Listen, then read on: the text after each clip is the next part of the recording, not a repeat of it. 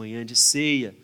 Além de tudo, temos ceia. Que manhã maravilhosa.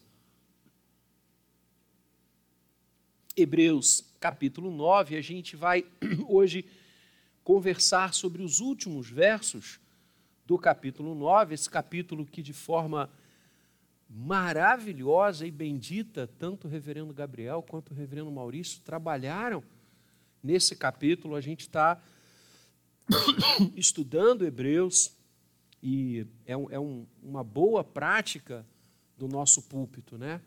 Nós sempre estamos examinando algum livro das Escrituras, versículo a versículo. Só Romanos nós levamos três anos, um pouco mais, né? Olha que coisa espetacular. Né? Já passamos por Efésios, Tessalonicenses, Colossenses, já vimos várias passagens é, é, é, é, bíblicas, Sermão da Montanha, os Dez Mandamentos. Nossa, é assim: a gente abre a palavra e lê verso a verso, expressão a expressão, e a gente está em Hebreus. E Hebreus é uma carta espetacular, pois ela é uma toada, um hino, uma ode a Cristo Jesus. A carta aos Hebreus espelha a sublimidade de Cristo, a grandeza de Cristo, a beleza de Cristo em cada versículo em cada versículo. A grande proposta do autor aos Hebreus é mostrar para os judeus do primeiro século e para nós hoje, para todos aqueles que têm o privilégio de examinar essa epístola, como nós estamos tendo, o grande propósito é mostrar quem é o Senhor Jesus. Quem é o Senhor Jesus? E, queridos irmãos, falar do Senhor Jesus e ler nas Escrituras da sua beleza, da sua sublimidade, da sua divindade, é um privilégio muito grande para todos nós. E do verso 23 até o verso 28, fechando esse capítulo 9, e vamos lembrar para aqueles que estão acompanhando a, a, os nossos para aqueles que estão conosco day by day. E se você por acaso perdeu alguma das exposições de Hebreus ao vivo, você pode ir no site da igreja. Todas as mensagens estão ali, não apenas de Hebreus, mas todo o conteúdo de ensino da igreja está ali no nosso site. Você pode baixar, ouvir, partilhar com quem você quiser e aprender cada vez mais o conteúdo das Escrituras Sagradas, porque a igreja se reúne para louvar, para bendizer, para falar das maravilhas do seu Senhor e para ouvir a sua palavra. O centro do culto é a palavra, é a exposição bíblica. Todas as partes do culto gravitam ao redor das Escrituras Sagradas. O que nos faz subir à casa do Senhor é para ouvi-lo, é para ouvir a Sua vontade, é para ouvir o seu mando e praticar aquilo que a Sua palavra nos ensina. Culto, portanto, é momento de encontro, é momento de profunda emoção na presença de Deus e momento de profundo aprendizado. O que que o Senhor quer de mim? Eu tenho um grande amigo, pastor idoso, pregou na semana passada no culto em gratidão a Deus pelos 150 anos do presbiterianismo no estado da Bahia, na cidade de Salvador. E houve um culto maravilhoso lá da IPB, e ele foi um dos mensageiros e ele já está idoso, já anda com muita dificuldade. Foi o pastor da minha adolescência e eu me lembro todas as vezes, antes de pregar, ele orava dizendo: fala Deus, meu Senhor. Todas as vezes. Porque é isso mesmo.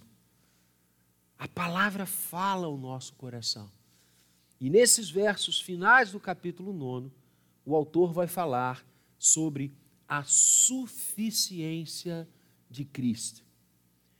Esse é o tema destes versos que enfecham o capítulo 9. A suficiência de Cristo Jesus. Ouçamos. Era necessário, portanto, que as figuras das coisas que se acham nos céus se purificassem com tais sacrifícios, mas as próprias coisas celestiais com sacrifícios a eles superiores. Porque Cristo não entrou em santuário feito por mãos, figura do verdadeiro, porém no mesmo céu, para comparecer agora por nós diante de Deus, nem ainda para se oferecer a si mesmo muitas vezes. Como sumo sacerdote, cada ano entra no Santo dos Santos com sangue alheio. Ora, nesse caso, seria necessário que ele tivesse sofrido muitas vezes, desde a fundação do mundo. Agora, porém, ao se cumprirem os tempos, se manifestou uma vez por todas, para aniquilar, pelo sacrifício de si mesmo, o pecado. E assim como aos homens está ordenado morrer em uma só vez, vindo depois disto o juízo, assim também Cristo, tendo se oferecido uma vez para sempre, para tirar os pecados de muitos, aparecerá a segunda vez, sem pecado, aos que o aguardam para a salvação. Amém. Bendito seja Deus. A suficiência de Cristo. Nós temos um redentor suficiente. Nós temos um Salvador completo. Nós temos alguém que de uma vez por todas nos purificou. Nós não precisamos de mais nada. Nós não precisamos de mais coisa alguma.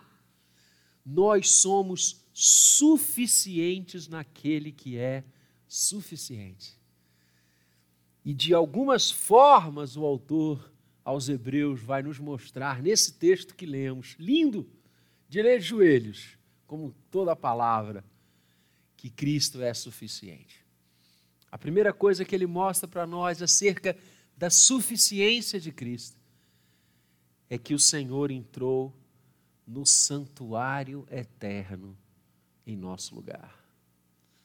E aqui ele faz uma parametrização com novamente com todo o sistema sacrificial que eles estavam, seus leitores, os seus ouvintes iniciais, cansados de conhecer absolutamente dentro daquilo.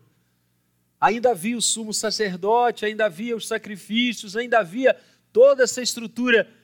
E ele atrás, e ele novamente a remonta para dizer: reparem como tudo isto é uma, era uma sombra. O sacerdote vinha em templo belo, majestático como era o templo de Israel, mas um templo feito por mãos humanas. E os sacerdotes e o sumo sacerdote ofereciam os sacrifícios, mas com coisas humanas, com animais. Uma sombra, uma seta apontando para aquele que se levantaria e que seria suficiente para não em templos ou em instalações criadas e feitas pelo homem, mas no santuário eterno, remisse a todo aquele que crê. Cristo é suficiente, porque se oferece no eterno santuário, na presença eterna do Deus triuno. Ele toma sobre si o encargo de oferecer-se pela humanidade. O amor de Deus é tão intenso, é tão inexplicável, que o Senhor nos amou antes de nos criar. O Senhor providenciou a nossa redenção antes de cairmos. O Senhor proveu o plano, a ordem, como os teólogos chamam, a ordem salutes, a ordem da salvação, antes de criar todas as coisas. E Cristo entra no santuário eterno antes da fundação do mundo. Sim, nós temos um redentor suficiente. Não estamos escudados nas coisas humanas, não estamos fincados, nossa alma, nossa redenção não está atrelada a práticas humanas, a gestos, a rituais, por mais que eles sejam bons, bonitos e até mesmo estabelecidos pelo Senhor, como era na antiga aliança. Mas Cristo é o cerne de tudo isso. O Senhor é a realidade de tudo isso, da qual todo o sistema do Antigo Testamento, insisto, apontava, mostrava para ele. Cristo é suficiente. Os sacerdotes não eram suficientes. Os sacrifícios não eram suficientes. Eles eram um mero apontar. Eles eram um indício. Eles eram algo usado para ensinar que chegaria aquele que, ah, ele sim, é suficiente. Ele sim foi o único que entrou no santuário eterno. Cristo também é suficiente, é a segunda mostragem do texto, porque ele se oferece em prol do pecado humano apenas uma vez. Uma vez para sempre. E a expressão é muito linda. Cristo não entrou em santuário feito por mãos, porém, no mesmo céu, para comparecer agora por nós diante de Deus nem ainda para oferecer a si mesmo muitas vezes. Como sumo sacerdote, o próprio sumo sacerdote, a cada ano tinha que entrar, e nós já esmiuçamos isso aqui desse púlpito, nos textos que antecederam a este. O autor de Hebreus está dizendo: olha só, o próprio sumo sacerdote de Israel tinha que entrar todo ano no dia do perdão, Yom Kippur, ele ia lá, entrava no Santo dos Santos, oferecia primeiro sacrifício por si, depois para todo o povo. O suficiente Salvador ofereceu-se de uma vez para sempre. De uma vez para sempre. Por isso é que todo o sistema sacrificial cessa por isso nós não trazemos hoje ofertas pelo nosso pecado. Por quê? Como o povo de Deus na antiga aliança. Por quê? Porque estamos debaixo da nova aliança. E esta nova aliança não é firmada nas obras dos homens, não é firmada no sangue dos animais, não é firmada em dinheiro que você oferta. Esta nova e eterna aliança é firmada naquele que ofereceu-se de uma só vez, de uma vez para sempre. Glórias sejam dadas a Jesus. Ele morreu por mim e por você uma só vez. O sangue que o Senhor Jesus verteu não era sangue alheio. Verso 25. O sumo sacerdote oferecia sangue alheio. Cristo, o sumo dos sumos sacerdotes, ofereceu o seu próprio sangue. E aí a gente lembra da linda fala de Pedro: Eu sei que foi pago um alto preço para que nós fôssemos perdoados. E esse preço não foi ouro, não foi prata, não foi qualquer pedra preciosa, não foi qualquer objeto que o homem empresta valor, esse preço foi o sangue do Cordeiro de Deus. Sangue dele. Cristo verte o seu próprio sangue. Nesse lindo aspecto é que o Senhor Jesus, ao mesmo tempo, é o sumo sacerdote e o próprio sacrifício. Ele se entrega a si mesmo por cada um de nós. Aquela cruz, como falamos alguns domingos atrás, era minha, era sua. Por isso, o Senhor Jesus é o nosso redentor, a propiciação pelos nossos pecados. E isso ele fez de uma vez para sempre. Ou seja,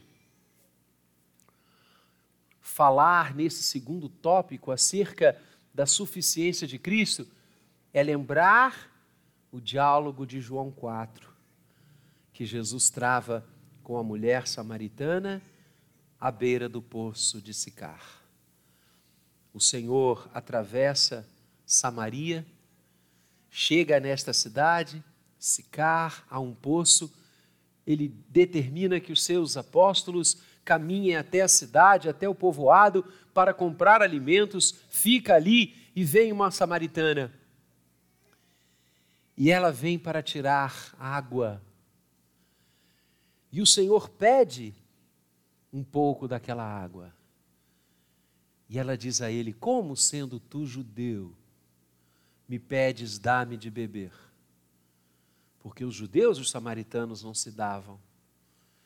E Jesus vira o Senhor suficiente e diz a ela: Todo aquele que beber desta água tornará a ter sede, mas aquele que beber da água que eu lhe der, jamais terá sede, e do seu interior fluirão rios de água viva.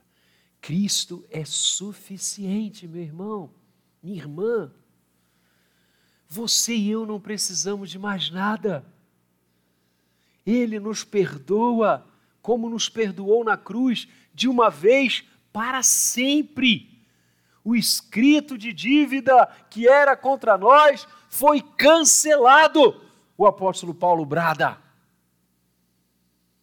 Os nossos pecados foram encravados no madeiro, de uma vez para sempre. Por isso, nós afirmamos como reformados, uma vez salvo, salvo para sempre. Sabe qual é a base da linda doutrina da salvação eterna? Sabe qual é a base da linda doutrina da perseverança dos santos? Uma vez salvo, salvo para sempre, é a suficiência de Cristo. Porque nós não somos salvos em nós. Nós não somos salvos por nós. Não somos salvos porque somos bonzinhos, porque temos uma roupa bonita, porque temos dinheiro no banco, porque sabemos falar inglês. Somos salvos porque Cristo se deu por nós e verteu o seu sangue para remissão de uma vez para sempre. É isso. Ele é suficiente. Ofereceu-se uma vez para sempre. E a sua morte e na sua morte, todos nós morremos em relação ao pecado e nascemos com a sua ressurreição. Por isso, se alguém está em Cristo, é nova criação. Todas as coisas antigas passaram, tudo se fez novo. Falar da suficiência de Cristo, entrando no santuário eterno em nosso lugar e para interceder por nós, falar na suficiência de Cristo, oferecendo-se uma única vez para nossa remissão, é falar no perdão de Deus. No perdão que é derramado sobre todo aquele que crê em Cristo. Perdão daquele que, tendo nos amado, amou-nos até o fim. Perdão daquele que venceu todas as distâncias todos os limites, a ponto de fazer-se homem e habitar entre nós, e ser obediente, e obediente até a morte e morte de cruz. E é claro que quando Paulo escreve esta sequência, na carta aos Filipenses, ele está falando de Adão e fazendo paralelo do primeiro Adão e do novo Adão. Porque o primeiro Adão desobedeceu, quebrou a aliança, quebrou, como o reverendo Gabriel expôs domingo passado, o testamento, o pacto. E um novo Adão, que é Cristo, que obedece e obedece até a morte de cruz. E firma na cruz uma nova aliança. Que coisa maravilhosa. E reparem, este suficiente Salvador é também o único Salvador, porque só Ele é suficiente. Qualquer outra hipótese salvífica que o ser humano possa ter engendrado ao longo do tempo e da história, e olha que engendrou, e olha que pensou. Quando você estuda religiões, quando você lê e se debruça sobre ideias teológicas, sobre criações religiosas, você fica perplexo de ver como a imaginação humana é fértil. Quantas hipóteses salvíficas o ser humano tempo. Só há uma que é efetiva é aquela que a palavra de Deus nos ensina, é aquela que repousa no que foi crucificado e no que ressuscitou. Todas as outras são capengas, todas as outras precisam se repetir ad eterno até que elas aconteçam. Dou dois exemplos apenas para não tomar muito seu tempo. O primeiro tempo é a hipótese salvífica que estabelece que o ser humano é salvo pelas obras que realiza, pelas boas coisas que faz, como se o céu tivesse uma natureza de justiça retributiva. Você faz o bem e com isso você abre as portas do céu. E há muita gente que crê assim.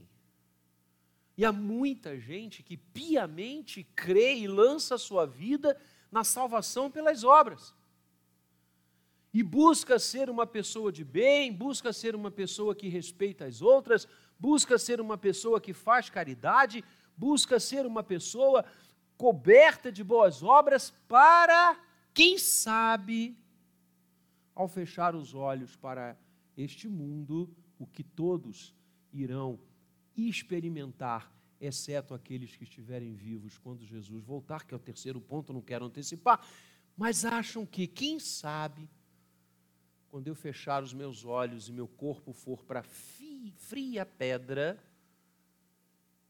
eu consigo obter o céu. Mas como nós não podemos, eles não podem ter certeza disto, eles criaram dois outros subterfúgios. Um deles é o purgatório.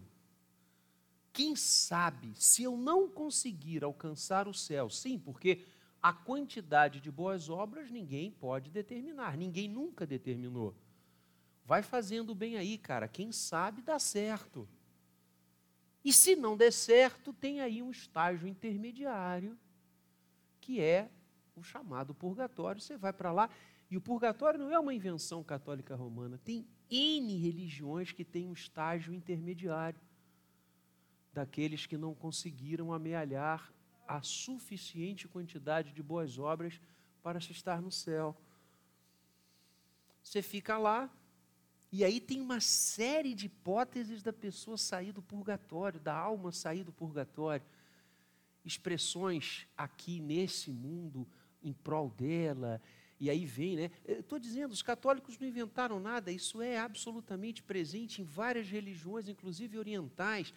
Aí você manda rezar a missa, fazer isso, fazer aquilo, para que a pessoa que está lá no purgatório, quem sabe, dá uma cochilada e. Tchum, Perceberam? Ah, ah, ah, eu estou assim, sendo, falando um tom jocoso. Porque quem que pode jogar alma nisso? Então é isso que Deus quer, que a gente viva nessa insegurança permanente sobre a nossa eternidade. Será que o amor de Deus é assim? A outra grande hipótese salvífica construída pela raça humana, presente não apenas no Espiritismo, mas em N religiões, são as chamadas reencarnações.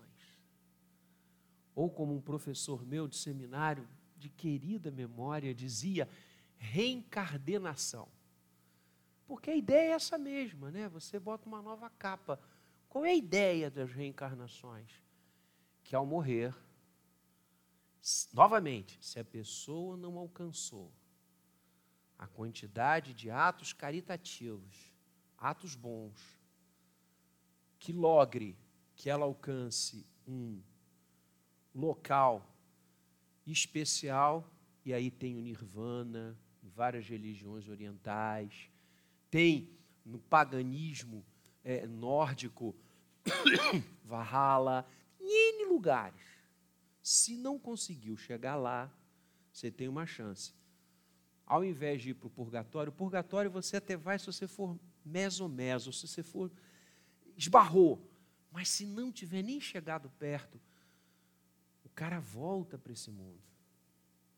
O cara reencarna ou reencaderna para uma nova chance para fazer o que é o bem, para fazer coisas boas, de tal maneira que lá pela vigésima quinta reencarnação você já está tinindo e você vai direto.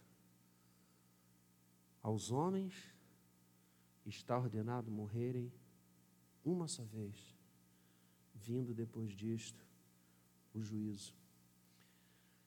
Que a palavra nos ensina, amados, não é nem reencarnação, porque aos homens está ordenado morrerem uma só vez, e nem salvação pelas obras, para ficar apenas nessas duas. Efésios 2, não de obras, e aí Paulo jocosamente diz: para que ninguém se glorie, pois somos feitura dele, criados em Cristo Jesus para boas obras. Repara, na teologia reformada, nós não somos salvos pelas boas obras, nós somos salvos para realizar as boas obras. Tratar os outros com respeito, fazer o bem, ser companheiro, ser caridoso, partilhar o que tem com o necessitado, isso é uma obrigação sua e minha como ser humano. Esses atos não logram o favor do céu, esses atos são obrigacionais por vivermos em sociedade. Isso chama-se ética. As boas obras mostram que somos seres humanos possíveis de convivermos. Nunca, vou repetir, nunca, nos 66 livros da Bíblia, você tem o menor indício de que você possa ser salvo pelas boas obras que você realiza. Pelo contrário, sabe o que Deus fala das nossas boas obras? Já que as crianças estão lá atrás, eu posso dizer. O profeta diz para aqueles que se jactavam, para aqueles que se orgulhavam de serem bons, de serem corretos, o profeta diz: Olha só, sabe o que, que as nossas obras são diante de Deus?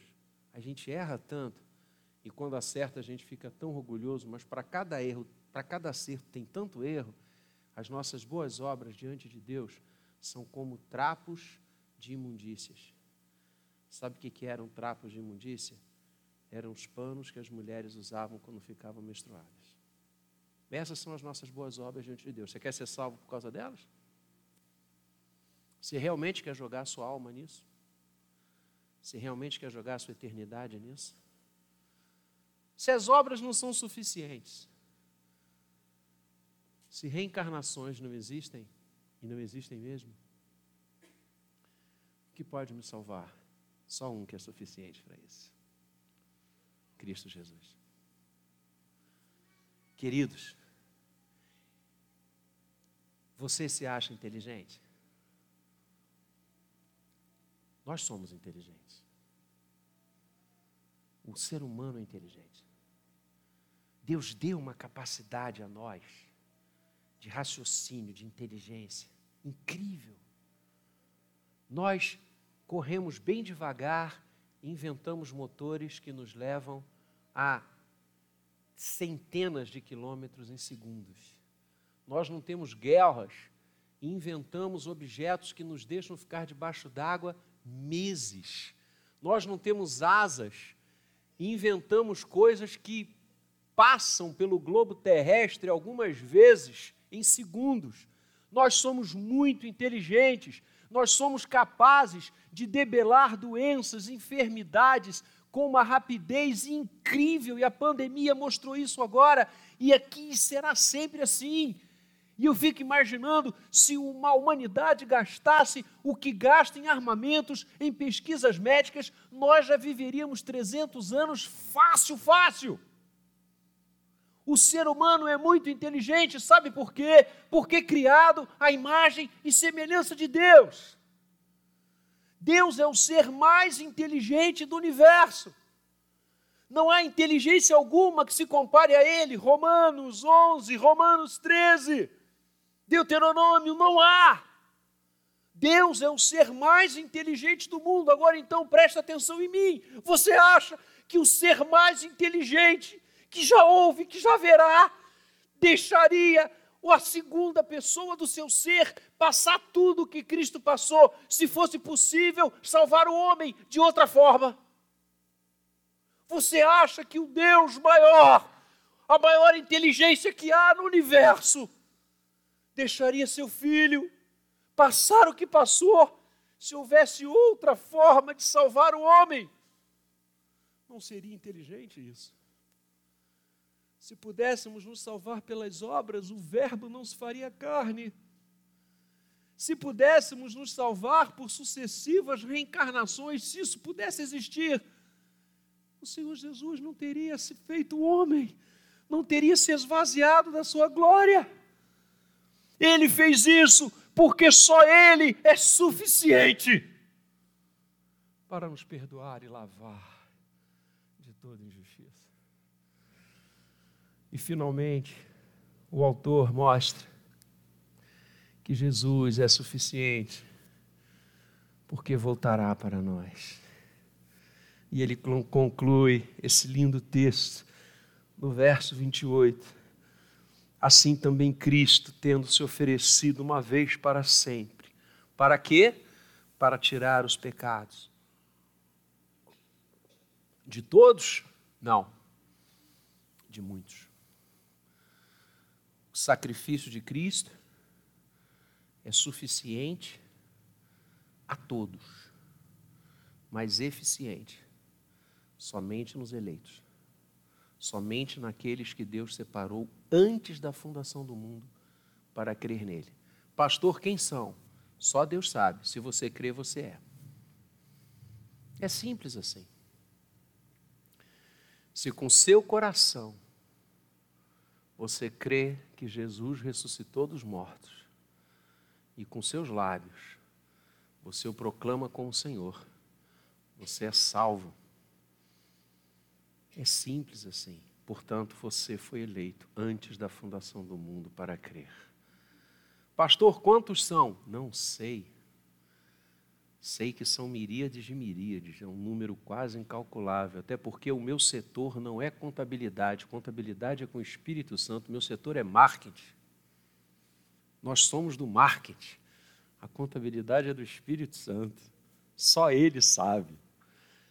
Mas uma coisa eu digo a você: se você acha que você vai estar no céu com mais meia dúzia de pessoas, você vai levar um susto. A multidão que vai estar lá, com as suas vestes lavadas no sangue do Cordeiro, cantando aquele que está sentado no trono e ao Cordeiro, seja louvor, a honra, a glória, a majestade e o domínio pelos séculos dos séculos. Olha, é um povo, uma multidão quase incontável quase incontável. E ele voltará para nós segunda vez, para aqueles que aguardam a sua salvação. Ele culmina falando da parousia, o retorno do Senhor. Que é exatamente assim que a palavra de Deus termina. Maranata, antes da bênção, que fecha o livro do Apocalipse, o versículo anterior é Maranata, ora vem, Senhor Jesus. Esse é o anseio do povo do ressuscitado por dois mil anos já. Há dois mil anos. Que aqueles que creem que Ele ressuscitou e que vivem para Ele, dizem Maranata. Expressão Maranata, que significa ora vem, ora volta. Senhor Jesus. A geração dos apóstolos, dos primeiros discípulos, cria firmemente que o Senhor voltaria ainda durante aquele momento histórico. Mas um dia para o Senhor são como mil anos. Deus não está jungido ao tempo como eu e você. Então, na verdade, no calendário bíblico de Deus só se passaram dois dias, desde que aquelas irmãs queridas foram de madrugada ao túmulo e viram que o túmulo estava vazio. O tempo é de Deus. Quando o Senhor vai voltar, ninguém sabe. Ele não revelou a ninguém. Isso é algo dele, Deuteronômio 29, 29. As coisas reveladas são para nós e para nossos filhos. As coisas encobertas pertencem ao Senhor. Há coisas, querido, que Deus não nos revelou. É dele. Não teríamos suficiente capacidade, por mais inteligentes que sejamos, que Ele é que nos fez inteligentes, não dá. O oceano da divindade não pode caber nesse buraco, não existe essa hipótese. Então há coisas que só Deus sabe administra da economia dele. Uma deles é essa. Uma delas é quantos vão ser tocados ou já foram tocados pelo Espírito Santo ao longo do tempo, isso pertence a Deus. Outra, o dia da volta de Jesus, só Deus sabe. Mas um vai acontecer. Aliás, já aconteceu, João já viu. João já viu. Paulo testemunhou a glória. E ele vai dizer né, que nunca nenhum olho viu, nenhum ouvido ouviu, jamais penetrou no coração humano que Deus tem preparado para aqueles que o amam. Nossa, vai ser demais. Vai ser demais. Então, vai acontecer. Segundo, pode acontecer a qualquer momento. É isso que você tem que ter em foco, eu e você.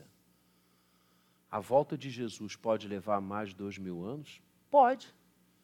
Mais dois dias no calendário bíblico de Deus, um dia, mil anos. Tanto fez. Mas pode ser agora enquanto eu ainda estou nessa mensagem, enquanto a gente vai estar na ceia. Jesus pode voltar hoje à tarde, o Senhor pode voltar hoje à noite, o Senhor pode voltar na madrugada, o tempo é dele. Então, terceiro, temos que estar preparados. É isso que Hebreus diz. Esse redentor suficiente vai voltar. E aí? Você vai dizer para ele assim: não, eu, eu, eu acreditava que eram obras que me salvavam. Não, não, eu, eu acreditava que eram sucessivas reencarnações. Eu não abri meu coração para o Senhor porque eu, ah, eu, tava, eu, eu, ia fazer isso depois. Eu ia fazer depois, eu, eu ia fazer ano que vem. Eu estou tão atarefado, estou trabalhando tanto. Puxa, me dá uma chance. A chance é agora. Buscai o Senhor enquanto se pode achar, diz Isaías. invocai-o enquanto está perto. Deixe o perverso, o o seu caminho, o seu pensamento e converta-se ao Senhor, porque é rico em perdoar. Agora é a hora, não é depois. Arruma a casa agora, arruma o coração nesse culto. Olha a oportunidade bendita que Deus está dando a você. Ele vai voltar. O Apocalipse é o anúncio disto os capítulos, os 21 capítulos de Apocalipse falam disto. E aí? Eu quero dizer a você que eu gostaria que fosse enquanto eu estou na ceia. Agora, aqui de manhã. Já pensou? Paulo diz: no piscar de olhos, estaremos com o Senhor. Nossa! Meu Deus do céu! Ah! Aí eu não vou ter mais inveja de Mateus, de João, de Pedro, de Bartimeu. Não vou ter mais inveja de Maria, santa inveja de Madalena. Não vou ter mais a santa inveja de Paulo, que viu os céus abertos do Senhor. Sabe por quê? Porque nós o veremos também face a face. E estaremos para sempre com o Senhor. Que redentor suficiente nós temos. Que entrou no santuário eterno e lá se apresentou e se apresenta diante de Deus por cada um de nós. Bendito seja o seu nome. Um Salvador, um Redentor suficiente, porque entregou-se de uma vez para sempre, para que nós tivéssemos certeza da nossa redenção, para que nós não jogássemos as nossas almas em quimeras humanas, em imaginações fraudulentas, mas na Sua palavra e verteu o seu sangue, com ele firmou uma nova e eterna aliança. E um suficiente Salvador que vai voltar para a gente, para que estejamos onde Ele está, como Ele prometeu. Prometeu, inclusive, celebrando esta mesa que nós vamos celebrar agora. E eu convido os pastores da igreja, os presbíteros da igreja, porque quando o Senhor tomou o pão, quando ele partiu esse pão, quando ele tomou o cálice, e do pão ele disse: Comam é a minha carne. E ao dar o cálice, ele disse: Bebam, é o meu sangue. Ele disse: Eu celebro esta mesa agora com vocês. Mas chegará o dia que eu vou celebrá-la de novo no reino do Pai. É isso. Nós temos um Salvador suficiente que voltará e celebrará essa mesa conosco na eternidade e a Bíblia chama das bodas do Cordeiro. O que você está esperando? Chega de viver longe dele, chega, não dá mais. Venha para ele, corra para ele. Tenha certeza que os seus braços não estarão abertos, mas fechados ao redor de você. Creia que as suas mãos não estarão distantes, mas assim com você dentro dela. Venha, abra sua vida para o Senhor, para este suficiente Salvador. Que Deus abençoe a sua vida. Amém.